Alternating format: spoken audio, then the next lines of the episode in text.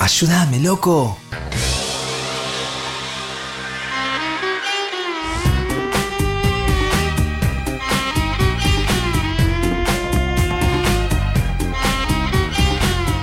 San, san, san, san, san, san.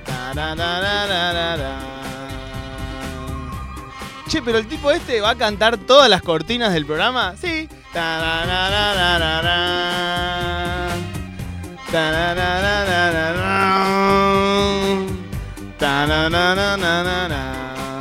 Amigos, sigue Ayúdame Loco y como todos los lunes, Todo Loco es político, se llama la columna de Marón Amabile. Encuentran las diferentes eh, entregas en el canal de YouTube de la radio, arroba Nacional Rock 937. Eh, ahí nos pueden ver también en YouTube, por supuesto, hoy operados por el amigo Santi Antunes.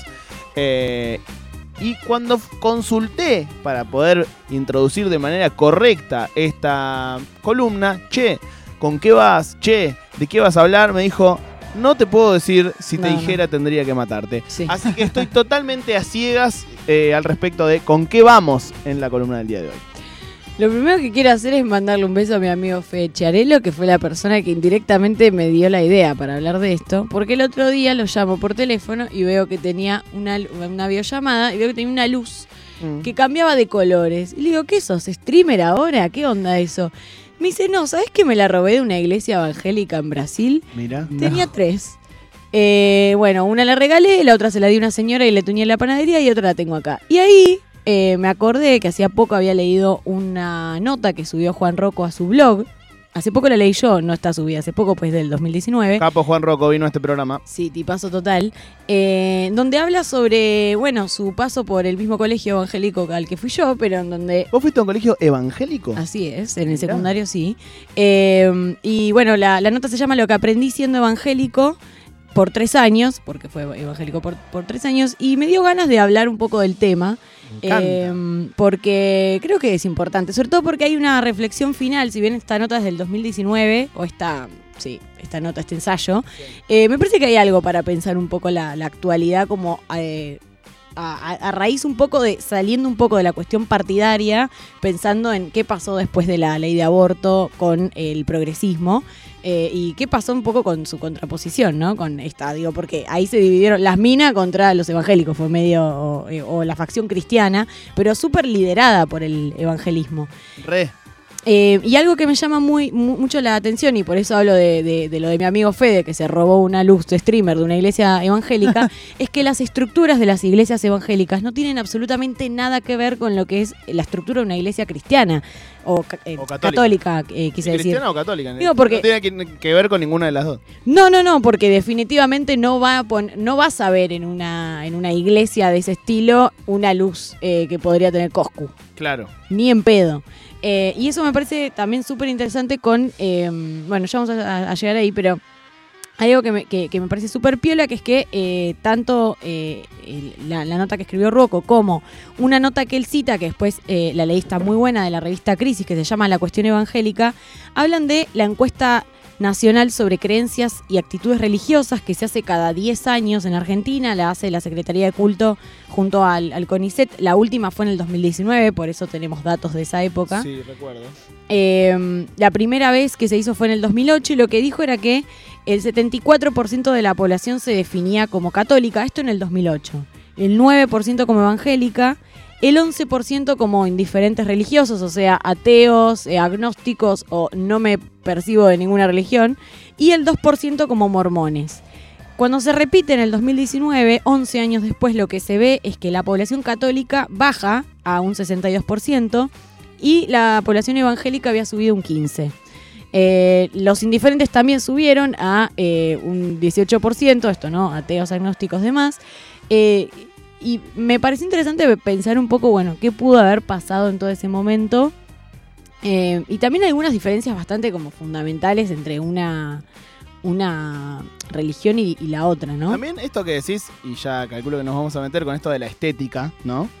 Tiene que ver con una forma más moderna, ¿no? De interpelar Mm. a la gente. Digo, capaz que hay algo de eso en, en su éxito, ¿no? Como en, en la- una estética más actual, qué sé yo. Digo, Sí. catolicismo es muy de otra época, de alguna forma, estéticamente. Sí, Total. A mí, a mí me han perdido estéticamente ya de niña porque entrar a esos lugares lubres, que son las iglesias a veces, con esas figuras mega sangrientas de todo así, si me hubiese puesto una luz streamer, capaz me quedaba un rato. Sí, amiga, Claro.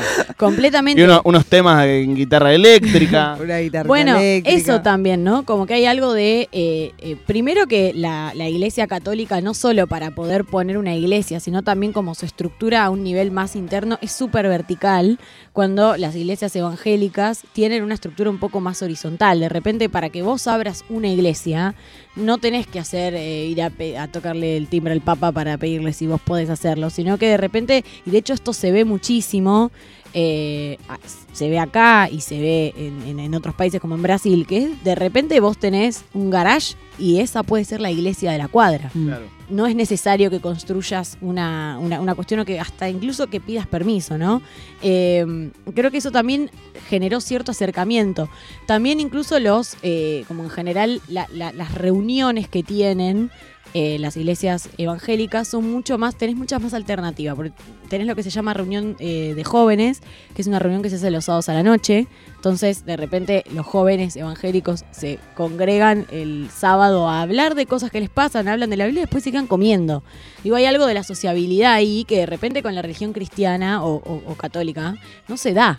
Che, y en tu colegio, eh, ¿qué tan fuerte era la presencia evangélica? Y bastante. No, ah, a nivel población decís, como No, qué, no, qué cantidad de población o, cuánto se hablaba Digo, sobre... ¿qué, qué influencia tenía eso en tu educación, en tu...? No, bastante, bastante. Eh, ba- bastante más de la que yo creí que iba a haber. Eh, pero bueno, eh, lo de siempre, estás en un colegio evangélico. No, no, también, pero digo, o sea, era, importante en, en el Sí. día a día. Sí, sí, sí. Sí, de hecho, por ejemplo, eh, cuando se discutió la ley de matrimonio eh, igualitario, yo estaba cursando y hubo una campaña bastante grande, que igual la pudimos discutir mucho, pero una campaña enorme donde había carteles por todo el colegio que decían defendamos la familia. Claro. Eh, pero bueno, hubo espacios de discusión. Por ahí más que con los docentes, que me- no me importaba tanto lo que pensaban, sí con mis propios compañeros, que de repente tenías algunas personas que estaban en contra de que esa ley se sancione, o en contra de que las parejas del mismo género o sexo puedan adoptar. Eso también era un tema. Eh, que, que, bueno, que va por ahí un poco el cierre de la, de la reflexión de Ruoco, ¿no? Que cómo se terminan traduciendo estas como eh, estas maneras, digamos, eh, de, de- de vivir la espiritualidad a eh, posiciones políticas, como este tipo de cosas o como la ley de, aborto. Lo que a mí me, parece eh, súper eh, interesante, al menos del cambio también que introduce el evangelismo a diferencia del catolicismo, y esto una vez se lo escuché a Semán, que es que la iglesia católica tiene una idea mucho más de de como mucho más punitivista, ¿no? O sea, vos vas y de repente te tenés que confesar y vos hiciste algo malo.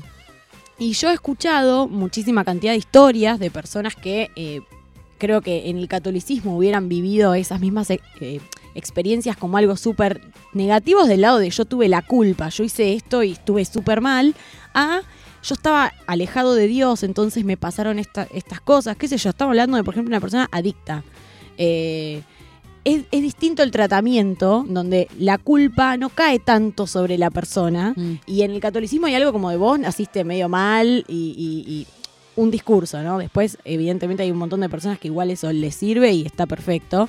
Eh, digo que eh, hay como una apertura con, con esas problemáticas que es mucho mayor y creo que en ese sentido puede, permite captar más personas que están quizás necesitando integrar una comunidad, querer queriendo cambiar un poco su vida. Hay algo que me parecía muy interesante de la nota de Ruoco, que decía como en algún punto eh, eh, la, la iglesia evangélica tiene una capacidad como terapéutica de ordenar la vida cotidiana y eso está atado a una moral del trabajo. Entonces de repente para personas que están como en, en- en espacios súper marginales, que venga alguien y te dé una estructura y una comunidad, te ordena, o sea, eh, Ah, vale. genera ese famoso milagro, ¿no? Sí, que es ta- el, el- el- el acercamiento a Dios. También eh, se arman estructuras de poder muy fuertes en esas comunidades. Sí.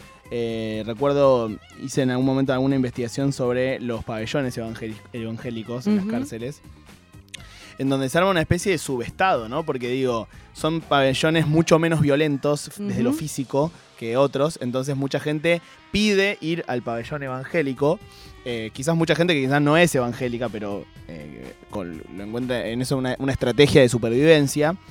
Y ahí, en el pabellón evangélico, pueden castigarte, por ejemplo, si eh, te enganchan haciéndote la paja. Mm. Y ninguna ley del Estado argentino pod- eh, podría permitir que te castiguen por hacerte la paja en tu habitación. Pero ellos sí. Entonces, vos te comes un castigo que a veces puede ser, no sé, rezar en maíz o. O no sé, o, o diferentes castigos que a veces son físicos por reglas morales que tienen eh, Mm. los, lo- los capangas del pabellón ese evangélico. Entonces es como que se arma una especie de subestado, ¿no? En donde en ese pabellón no están las reglas del sistema penitenciario argentino, sino que están las reglas... De Dios. Sí, de lo que esa religión. Bueno, de hecho hay algo muy interesante también que, que- que recupera creo que Ruoco ahí, eh, en relación a cómo interpretan la Biblia unos y otros. Mm. Y el evangelismo tiende a tener una, interpre- una interpretación mucho más literal de la Biblia, lo cual es un problema bastante grande, porque primero que es un libro que se escribió hace dos mil años, y segundo que, en- eh, como nosotros lo vemos, en teoría no viene a decirte paso por paso como una receta cómo hay que vivir, Total. sino que es una guía un poquitito más abierta, que justamente da lugar a interpretaciones. Eh, algo que me parece que también va en línea con esto, que, que decías de los, de los pabellones, es que hay muchos de los cañones apuntan a, eh, eh, incluso dentro de, estos espacios eh, de, personas que van y asisten a, la iglesia, que en ese sentido también hay algo mucho más fuerte que en el, que en el catolicismo, que es que las personas que eh, en general se asumen como evangélicas o se perciben de ese modo, tienden a ir mucho más a la- al templo o a la iglesia que eh, la católica. Como que la, católica puede tener una relación mucho más laxa con la cuestión participativa y el evangelismo no. Y en ese sentido no es solamente el ir a la iglesia, sino también eh, la famosa actividad de misionar, de ir a lugares. Y Mm. bueno, esos lugares en general suelen ser poblaciones marginales, ¿no? Eh, poblaciones donde no hay tanta educación, donde hay problemas de adicciones muy grandes, donde hay problemas de, violen- de- de violencia. eh, entonces, en ese sentido, se fortalecen en esos espacios también por habitarlos, por estar, por tender esta famosa mano cuando quizás no hay otra. Hay- algo que me pareció súper interesante es que, por ejemplo, eh, midieron que en la ciudad de Buenos Aires había alrededor de 900 edificios que son iglesias y eh, eh, dos tercios son cristianas, pero el 63% de, de, de esas iglesias cristianas son evangélicas. Estamos hablando de que hay una proporción mucho más alta de iglesias evangélicas en, la, ciudad autónoma de Buenos Aires, al menos en el 2019, que de, las que hay eh, católicas. Eh, y bueno, lo, lo que vieron era que durante el kirchnerismo se generó una especie de amesetamiento del crecimiento de las de las de- del evangelismo. Eh, creen que es un poco por una cuestión más de, bueno, se generó cierta estabilidad y que en algún punto en el, entre 2016 y 2019 eh, la actividad en el evangelismo creció un montón y eh, se reflejó un poco en la, lo- la multitud la multitudinaria movilización de eh, contra la sanción de la ley de aborto, que la verdad que así como había un montón de personas como nosotros y nosotras que estábamos en la calle queriendo que eso salga, también es verdad que hubo una, una movilización muy grande que no quería que eso pase. eh, y, se, y se expresaron también en otros momentos eh, y durante todo el tiempo que duró la, la sanción de esa ley. Em, entonces, bueno, hay algo de, de este trabajo territorial que también generó que, que, crecieran tanto eh, y que obviamente termina teniendo un correlato con un posicionamiento político.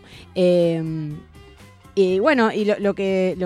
como cierra, que me pareció súper interesante, que era eh, así, Argentina avanza hacia una transformación muy importante de su acervo cultural. Por un lado, el auge del fundamentalismo cristiano y por el otro, un polo no creyente de escolarizados seculares pro aborto, pro derechos de las minorías y pro despenalización de las drogas. Me parece que hay algo de eso que se está jugando un poco en la actualidad. Quizás hoy lo estamos leyendo con los lentes del, partidismo puro y duro, pero creo que, subyace cierta, cierta cuestión como de fondo, de una, una cuestión más meritocrática y más ligada a, como a cierto orden del dinero de, esto de, bueno, vos trabajás y generás eh, abundancia y esa abundancia te la da la plata, y cierto orden que tiene como otra agenda. Eh, eh, y creo que un poco eso está diseminado en la, en la discusión actual. Muy interesante para mí para conversar eh, este tema. También está bueno como eso, charlar y charlar y charlar y, ta- y también con leer, porque digo, también desde ciertos sectores más progresistas eh, tenemos muchos prejuicios al respecto. Y por supuesto que hay un montón de cosas que serán muy oscuras y muy feas, pero también hay gente que va a encontrar ahí un refugio en donde estar mejor. Y tiene una legitimidad eso también, ¿no? O sea, como que eh, una cosa no quita la otra, me da la sensación. Es, por ejemplo, eh, hay organizaciones eh, fanáticas eh, islámicas que son terribles y que hacen cosas terribles, y hay gente que eh, el Islam le hace muy bien y que es, una, es su religión y la defiende y, es su forma de creer en algo y, en- de transitar la vida. Eh, y con el, me parece que con el evangelismo pasa algo parecido, ¿no? Como que sí, nos enteramos de cosas terribles, nos enteramos que existen eh, agrupaciones muy, muy picantes y muy oscuras y muy etcétera. Pero a la vez hay gente que encuentra en eso eh, un. No, no en esas eh, agrupaciones, ¿no? Pero digo, en, en esa religión como un alivio, un, algo en que creer, algo en, lo- en cómo estar mejor. Entonces, está bueno acercarse ahí sin prejuicios, ver tanto una cosa como la otra. Sí, sí, total. Eh, eh, eso que decías que realmente he visto o he escuchado testimonios de personas con cosas muy tremendas y, bueno, encontraron ahí un espacio en donde poder empezar a sanar eso y sobre todo poder verse a sí mismos de una manera distinta a la que se veían con esa situación, que creo que eso es como el, el cambio más importante que he escuchado y que he escuchado muchísimas cosas muy, muy horribles de muchas personas, pero también eh, conocí mucha gente que, que tenía cierta manera de vivir la espiritualidad que no tenía que ver con querer esto, ¿no? Pisar tus derechos o querer coartarte tu libertad, sino simplemente, bueno, vivía bajo esos preceptos. Eh, creo que eso es súper eh, interesante como de como no entrar en un boca river, como dijo Mati hace un rato, sino también eh, poder ir entendiendo los matices de las cuestiones. Bien amigos, todo loco es político, la columna de Maro Amabile, todas sus emisiones en el canal de YouTube. De los temas más variados tratamos aquí los lunes por la tarde y seguimos haciendo Ayúdame Loco aquí en la 937.